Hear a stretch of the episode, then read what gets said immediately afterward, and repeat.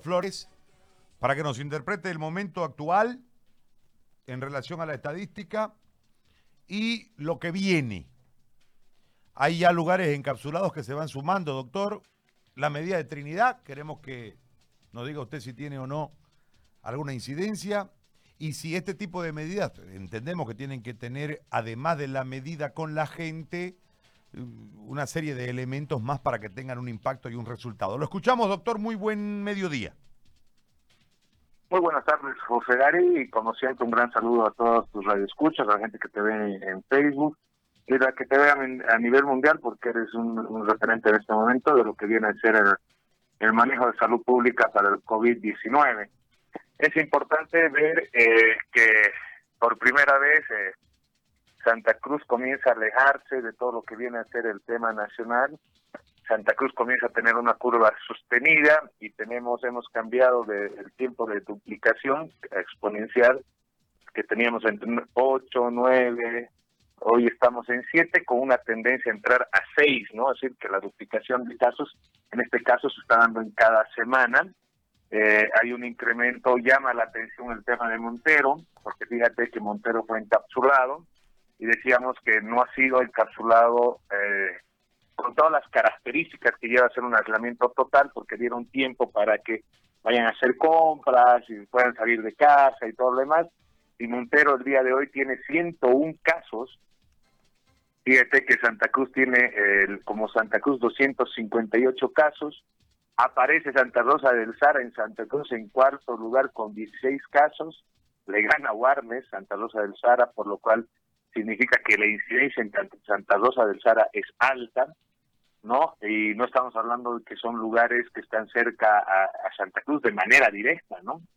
Eh, Montero, eh, que tenía un tercio de la población de todo Santa Cruz, eh, pasa a tener más de un tercio. Y eso es lo que a mí me llama la atención en Santa Cruz, porque definitivamente el encapsulamiento como tal eh, no ha demostrado eh, la efectividad. ¿Por qué? Porque al no tener el testeo, eh, encapsulo, no hago el testeo rápido y esa persona no la aíslo, esa persona sigue contagiando. ¿Y quién generalmente contagia? Contagia al entorno como tal. ¿no? Después está Nuestra Señora de la Paz, que sigue en tercer lugar a nivel nacional con 75 casos. Luego viene Oruro. Y fíjense que Trinidad pasa al cuarto lugar a nivel nacional, ¿no? Es decir, otra cosa que, que, llama la atención es que Trinidad en cuestión de cinco días pasa a tener el cuarto lugar a nivel nacional por encima de lo que viene a ser eh, los otros departamentos del país y solo tomando Trinidad como tal, porque como lo decíamos en anteriores programas, Trinidad eh, competencialmente en población en todo el Beni está entre Riberalta y Trinidad la mayor población de todo el Beni porque concentra ese tipo de población. Entonces eh, le ganó a Cochabamba, Trinidad, por si las dudas. Y Cochabamba eh, va presentando casos. ayer presentó eh, tres casos más, cuatro casos más Cochabamba. Estaba entrando a meseta, pero de nuevo hizo un pico pequeño, pero ellos sí se puede decir que ellos han aplanado la curva completamente Cochabamba en el país Tarija, Cochabamba, Chuquisaca, eh, son lugares que han aplanado la curva Pano, que sigue manteniendo 12 confirmados, pero esperemos que, sean casos eh, verdaderos y no tengamos un enmascaramiento como nos ha sucedido en Beni, ¿no?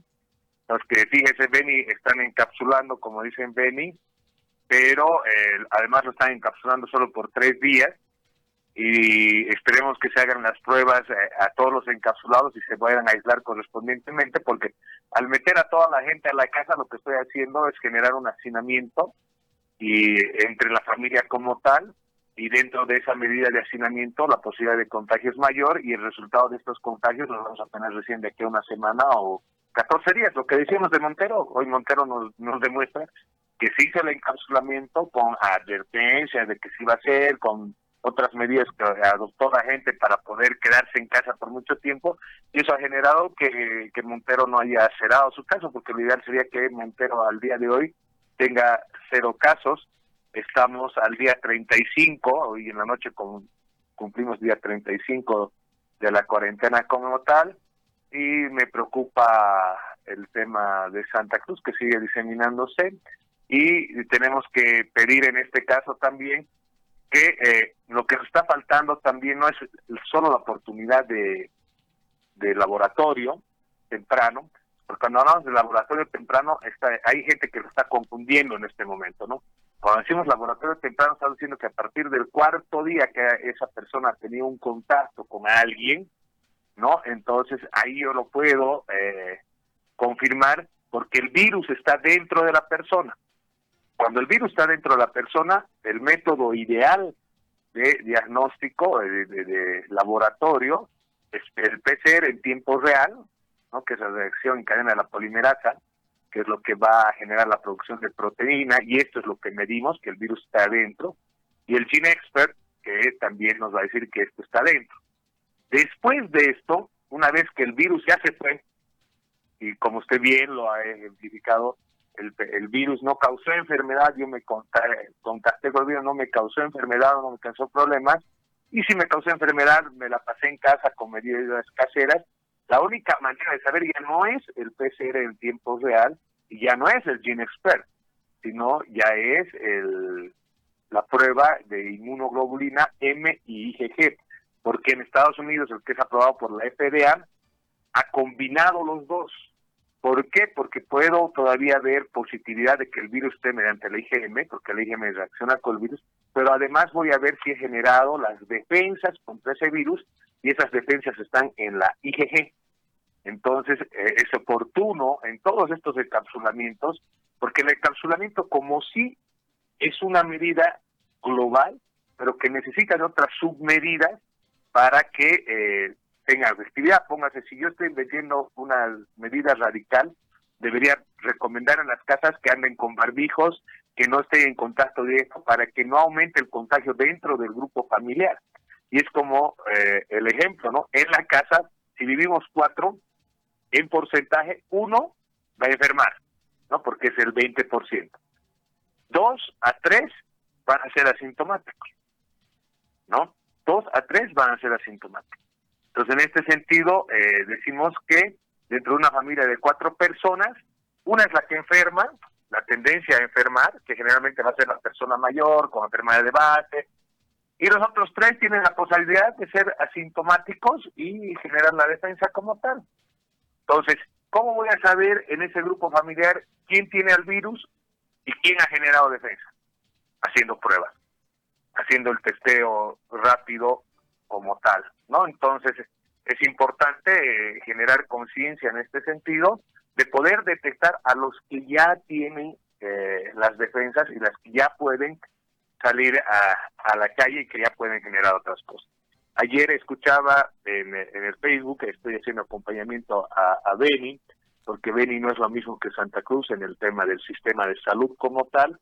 Hay mucha preocupación, pero creo que dentro de esa preocupación está el tema del manejo político en el sentido de eh, la, la oportunidad de diagnóstico y el mapeo ellos dicen, vamos a tener tres días y en estos tres días vamos a mapear todo Trinidad, ¿no?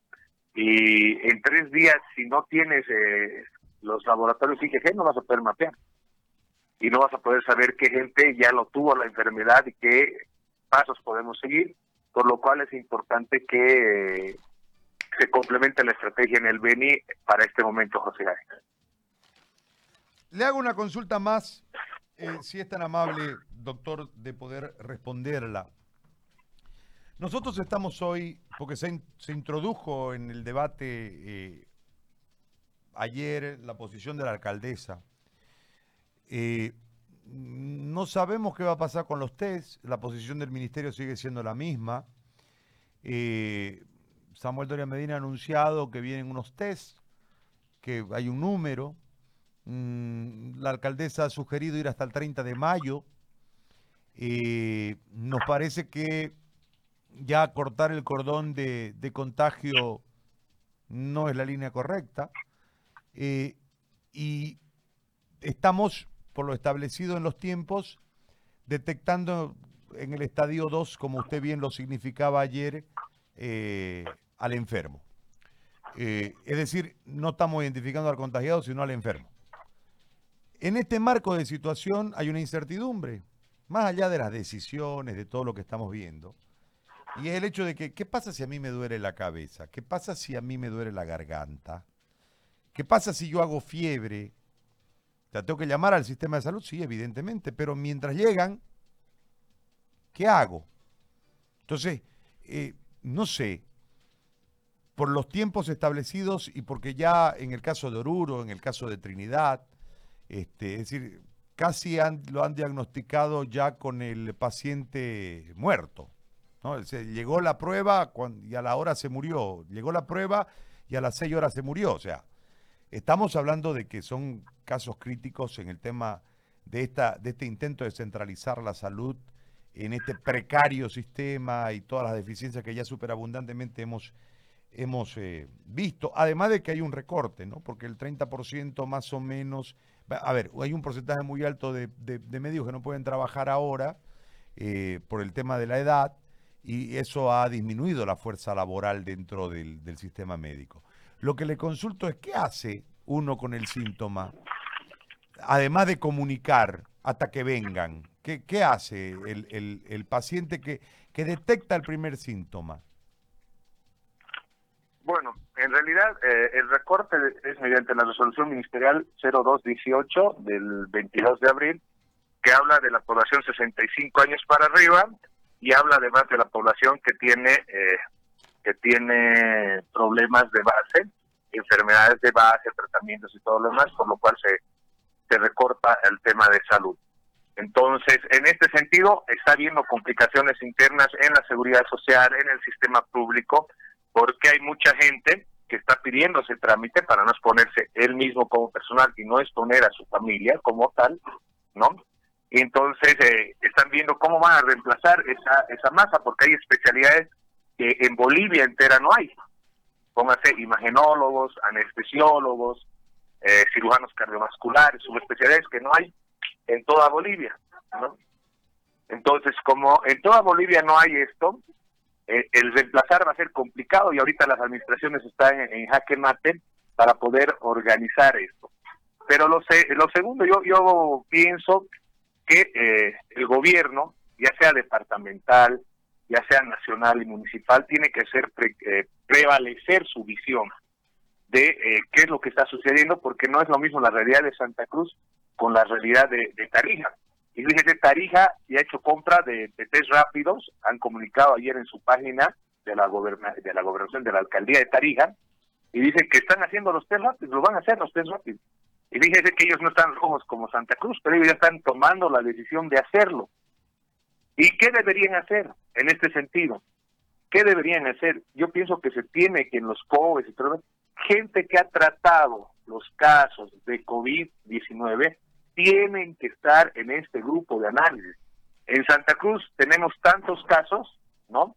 Que son 446. Fíjese que un médico ha atendido a 8. Ahí usted tiene 50 médicos que en Santa Cruz que han hecho la atención y conocen al COVID y saben cómo su manejo ha sido en la evolución. ¿No? Entonces, a nivel nacional también lo tienen que hacer. Es decir, del comité científico que nos presentan el día de, hoy mediante Twitter y mediante otros nos presentan. ¿Cuántos de ellos han tratado a un paciente con COVID? ¿Cuántos pacientes han tratado para decir cuál es la experiencia que han visto, qué han escuchado en pulmones, qué han escuchado eh, o qué han visto en vía respiratoria, qué síntomas han visto? ¿Por qué? Porque esa gente sabe cuál es el verdadero trabajo. Y ahí viene el tercer punto, José Gari. La persona que ha visto el COVID se da cuenta que esto es un proceso gripal como todas las gripes. Entonces, ¿qué se puede aconsejar? Yo aconsejo, todos los que estén congestionados, con problemas, lo primero que deben hacer, tómense un antigripal y comuníquense con su médico. Si no tienen médico de la seguridad social, si no, comuníquense con un amigo médico. Es más, yo le dejo si quiere mi teléfono, José Gary, para que, porque sí lo han hecho también en Santa Cruz grandes profesionales de Santa Cruz que han puesto sus teléfonos para absorber eh, cuestiones y absorber preguntas, ¿no? Entonces, tómese un antigripal porque el antigripal va a hacer todas las acciones preventivas para que no desarrolle rápidamente el virus dentro del cuerpo. Entonces, pero tiene que haber un consejo departamental, un consejo médico nacional. Yo pensé que el Consejo Médico Nacional a, nivel eh, Bolivia iba a estar manejado por las sociedades científicas, que en un momento fue así, pero sacaron un boletín hoy, las sociedades científicas dijeron que abandonaron el Consejo Médico Nacional y el Colegio Médico porque no, no, estaban haciendo caso a sus consejos, por lo cual ya no están en, participando de manera directa. La Sociedad de Neumología, por ejemplo, porque debería estar neumología, otorrino debería estar, debería estar eh, medicina interna, emergencias, no debería estar. Entonces, en este sentido, es responsabilidad de la gobernación, de la, de la alcaldía, generar ese consejo médico. Tienen que generar ese consejo médico para decirle a la población y además para que atendamos oportunamente a toda esta población que está en riesgo. ¿Por qué? Porque estamos diagnosticando en estadio 2 y estadio 3. Y si nosotros diagnosticamos a tiempo, la evolución es buena. Yo, por ejemplo, de nueve pacientes, ahora tengo cuatro pacientes sospechosos que no les he atendido personalmente. Hemos hablado por teléfono, hemos hecho uh, tipo telemedicina por WhatsApp y en WhatsApp eh, mostrarme la garganta de tu hijo, esas cosas. Y de entrada, ¿qué hemos dicho? Hasta que vengan, te hagan la prueba, hasta que veamos realmente qué tienes, no, vamos, de entrada, el antigripal. Buena hidratación, vitamina C. Vitamina C. Es más, hablan del zinc como tal, pero se puede utilizar así, pero para mí, ¿qué es el paciente? Lo tengo que tratar como una gripe. Es una gripe, al tratarlo como una gripe le tengo que dar un antigripal, lo tengo que hidratar a ese paciente y le tengo que dar vitamina C. Y por último, la medida preventiva, ponte barbijo. ¿Por qué? Porque si esa persona, yo no le digo que tome medidas de bioseguridad, esa persona va a seguir diseminando, ya sea el virus 1, ya sea la, la influenza, ya sea el H1N1, o ya sea nuestro coronavirus, lo va a diseminar. Entonces, ¿qué le pido? Que utilice barbijo, porque lo que estoy evitando es que haya mayor carga viral en el ambiente donde vive y contamine a sus seres queridos. Dentro de esto, un buen manejo, José Gárez, un buen manejo médico, certero, ayuda muchísimo contra esta enfermedad viral, porque además dentro de eso yo puedo hasta prevenir y, prevenir la inflamación va, eh, en mi caso yo generalmente utilizo corticoides, pero eso ya tiene que ser caso de cada médico. Entonces, la persona antes de llegar al médico, antes de llegar al sistema de salud, debería, como cualquier otra enfermedad, andar con su antigripal en el, en el, en la mano, en el bolsillo, comienza a congestionarse el antigripal.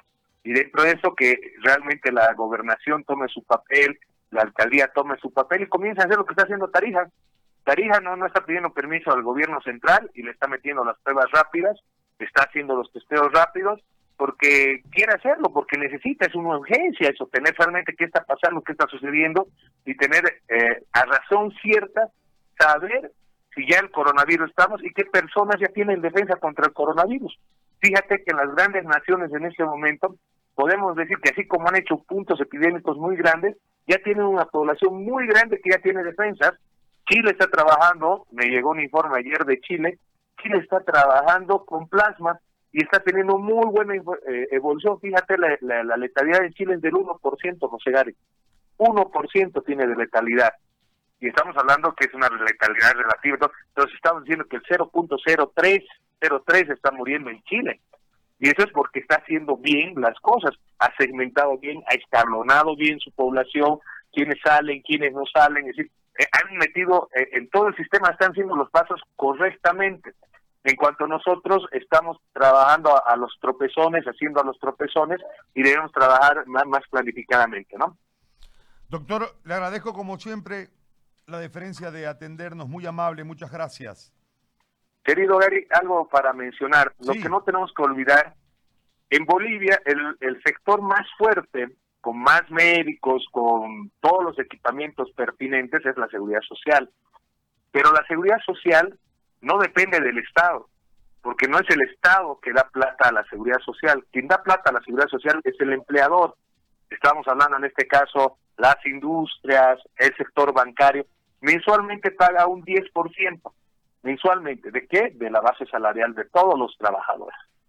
Y dentro de esto hay empresas que generalmente a veces tardan en pagar ese 10% por problemas, y hay empresas que se declaran en quiebra.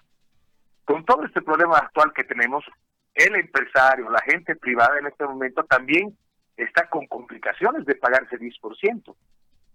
Y eso aquí va a afectar a la seguridad social. Y mientras más prolonguemos cuarentena y más problemas tengamos, aquí vamos a afectar la seguridad social. Y al final de cuentas, la seguridad social ahorita está trabajando pensando que esa población va a seguir aportando el 10%, cuando esa población se puede volver deudora porque se van a declarar en quiebra y no te van a pagar las planillas atrasadas desde marzo, porque desde marzo hay mucha gente que no paga y hay gente que desde el año pasado ni siquiera paga. Entonces van a crear un pasivo en la seguridad social y lo más que me preocupa es la caja petrolera y la caja nacional, que son entidades en algún momento deficitarias y si no tienen ese aporte del empleador, se puede llegar a, una quiebra de la seguridad social si no sabemos manejar bien eh, todo, eh, todo el tema económico que genera el aporte del empleador. No, fíjense que cuando uno hace números en la seguridad social, hay muchos deudores y uno de los máximos deudores de, la seguridad social en la Caja Nacional y Caja Petrolera generalmente es el Estado, que le debe a la seguridad social.